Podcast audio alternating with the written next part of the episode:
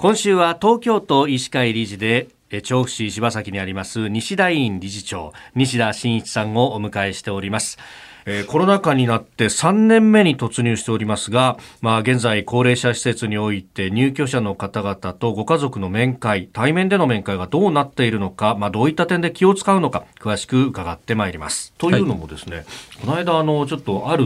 都道府県に出張した時にあグループホームかなんかの前を通ったんですけど、あの思いっきりドアのところにですね面会禁止って書かれてはあ、今もまだこうなってんだっていうのでびっくりしたんですけど、まあ、これね、あの施設によっていろいろ違いはあるかと思いますけど、今ってどうなってるんですか？そうですね、今はあの全面禁止という形からは徐々にこう緩められているという状況だと思います。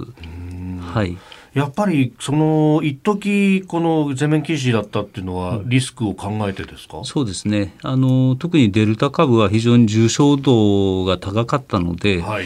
えー、高齢者の方、非常にリスクが高かったですから、もうで高齢者施設の中で感染が起こるのは、もう外から持ち込んでくるということしかありませんので、はい、そこを厳重に、えー、管理したということですよね。はい。まあご入居されてる方が積極的にじゃあ外に出かけていってもらってくるみたいなことってのはなかなか考えづらいからってところそうですね。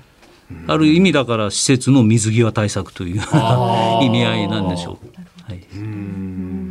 まあ、そのあたりで外から入ってくる人たちっていうと、まあ、そのご家族あるいは中で働いてらっしゃる方、ということになりますよね。はいこの辺まずその働いてらっしゃる方もこれかなり緊張感を持ってやってらっしゃったわけですか、はい、あの介護施設のスタッフの方たち非常に神経使って日常生活を送っておられます。ただこの6波になってですね、はい、やはりどうしてもそのお子さんが持ってきてしまう、ご本人スタッフの方いくら注意していてもお子さんが持ってくる。で大体そういう小さいお子さんを育ててる世代の方が介護スタッフ非常に多いのでもうここはどうしようどうしようもないですよね。お子さんが持ってこられるとね、えー、それでもらってしまってというパターンが私の知る限りでは非常に多いと思います。えーまあ、そのあたりで、これはじゃあどう防ぐかって、なかなかこうワクチン接種によってどこまでっていうことになってきますか？そうですね。ただやはりその面会を緩めるにあたっては、はい。えー、3回のワクチンをしっかりやってるかとか、はい、あとは抗原検査なり PCR 検査なりの陰性証明があるかと。いったことを条件にこう多少緩和するということを多くの施設ではやってるかと思います。ど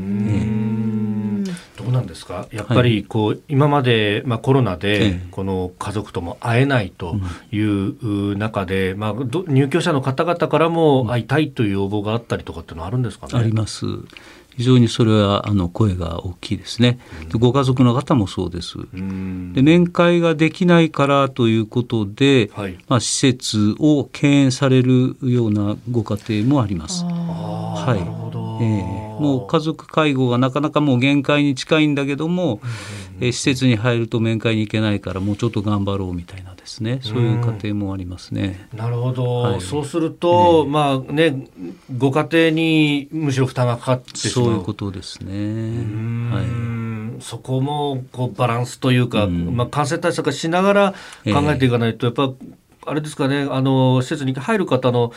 人生みたいなものをやっぱ考えなきゃいけない、はい、そうですね。そこまで影響してくるものなんですね。このコロナ感染症っていうのがですね。それとやはり高齢者の方は、はい、コロナにかかってしまうとですね。ちょっと話が外れちゃうかもしれないですけどもあのコロナ感染症が治っても、はい、そのコロナ感染症によって、えー、体力が低下して、はいそれがきっかけであの衰弱していくっていう方が多いんですね。だからたとえ高齢者の方コロナにかかって早く、うん、治ったとしてもですね決して安心はできないその後が。えー、この高齢者施設でのコロナ対策について明日も引き続き伺ってまいります、えー、西田委員理事長の西田真一さんでした。先生明日もよろしくお願いします。はいよろしくお願いいたします